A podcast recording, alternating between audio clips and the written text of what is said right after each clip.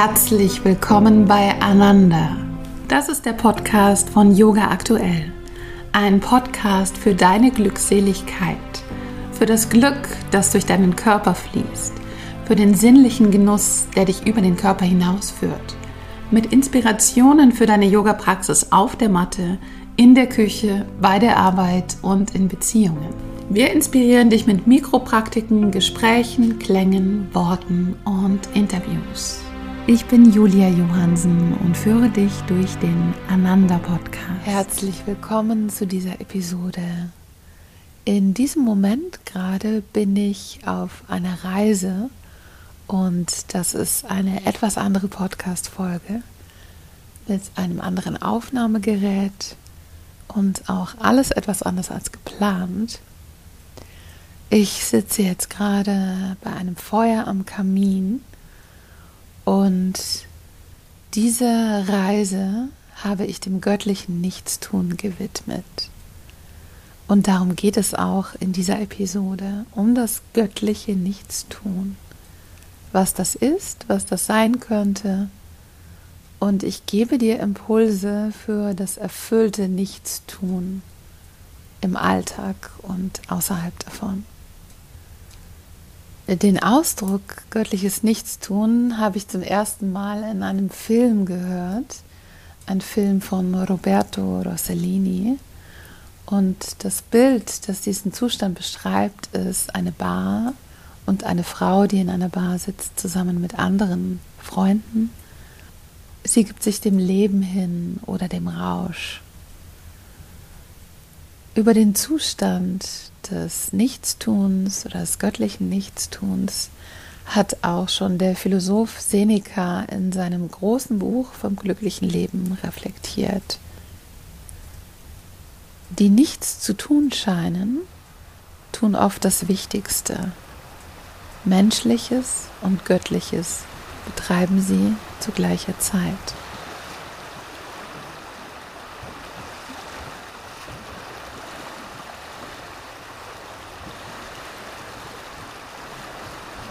Es braucht Zeit und es braucht immer auch seine Zeit, bis man wirklich irgendwo ankommt, wenn man auf Reisen ist, bis das Nervensystem sich entspannt. Und man weiß nicht, wie lange das dauert, vielleicht Tage oder Wochen. Die Zeit, die es braucht, um vom Tun ins Sein zu kommen, das ist ja das, was dann geschieht. Von diesem ganzen Busy Sein und Tun und im Alltag sein kommt man ins Sein. Und diese Zeit von A nach B hat ihren eigenen Rhythmus. Und plötzlich ist dann der Moment da. Die Zeit beginnt sich aufzulösen. Der Körper taucht in ein Meer aus Jetzt. Jetzt und jetzt und immer wieder jetzt. Um in diesen Zustand des Seins zu kommen, muss man natürlich nicht auf Reisen gehen. Manchmal ist es beim Reisen leichter, dahin zu kommen, aber es geschieht genauso mitten im Alltag und darum geht es ja mitten im Alltag, dieses Seiende, Nichtstun zu zelebrieren.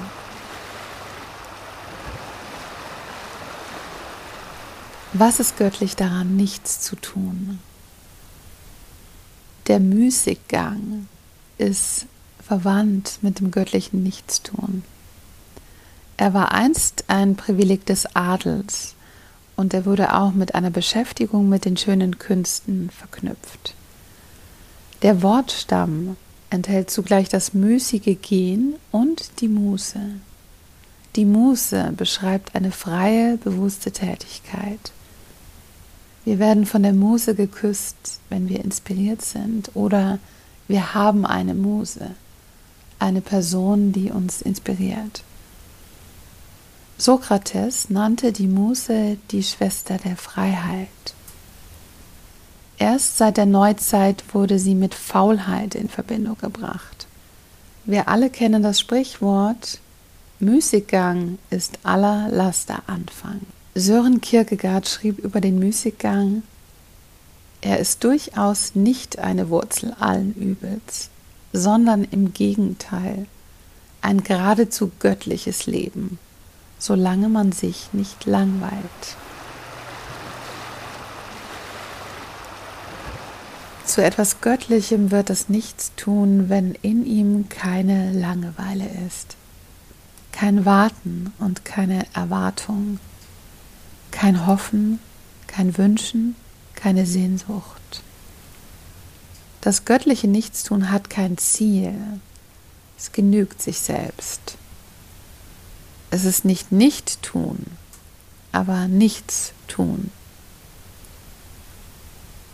Es ist Fülle, aber ohne den Wunsch nach Fülle. Es bewegt sich in einem zeitlosen Raum, so wie der Vogel, der vom Wind getragen durch die Luft schwebt, oder wie eine Katze, die schnurrt, wenn sie gekraut wird, oder im Singen von Mantren, wenn man sich da ganz hineinfallen lässt in diesen Klang und den Sound. Das göttliche Nichtstun ist Heimat. Ein sich hineinsetzen in den eigenen Körper und in den Körper der Welt. Und zugleich löst man sich dabei vom eigenen Ich und verschmilzt mit allem, was gerade ist. Es ist das Sein, das Ich bin. Es kann geschehen, wenn man lange auf das Meer schaut die Wolken betrachtet, dem Feuer zuhört, den Wind auf der Haut spürt oder auch einfach so in jedem Moment. Natürlich kann man nicht sagen, jetzt lasse ich mich ins Nichtstun fallen, jetzt möge es geschehen. Es ist eher wie etwas, das zu einem kommt, wenn man es nicht erwartet. Und auch etwas, was immer da sein kann, was plötzlich zu einem kommen kann, während man die alltäglichen Dinge tut. Man kann sich dafür entscheiden, dem Nichtstun mehr Raum zu geben und sich darauf auszurichten. Also das ins Leben zu bringen, auch als eine Praxis. Und eins ist gewiss, das Nichtstun, das göttliche Nichtstun, braucht Raum und Zeit. Ich habe jetzt drei kleine, knackige Impulse für dich, die du genau jetzt in diesem Augenblick machen kannst, um dich für das göttliche Nichtstun zu öffnen, um diesen Raum zu öffnen. Der erste Impuls, genau jetzt, wo auch immer du gerade bist, was du auch immer gerade tust, entspanne dabei deinen Körper wenn du spazieren gehst, putzt, bügelst, kochst oder was auch immer du gerade machst. Entspanne zuerst deine Haut. Entspanne die Muskeln in deinem Gesicht, deine Zunge, deinen Mund. Entspanne deine Schultern,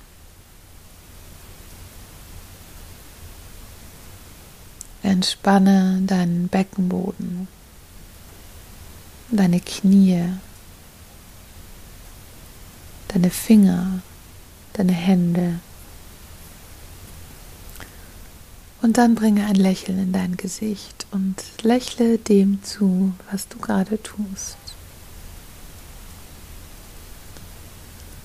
Der zweite Impuls, auch jetzt, genau jetzt, wo du gerade bist, und was auch immer du gerade tust, mache es weiter. Nur im Zeitlupentempo. Setze deine Tätigkeit für ein oder zwei Minuten in sehr, sehr langsamen Bewegungen fort. Und diese Langsamkeit ist wie die Freundin des göttlichen Nichtstuns.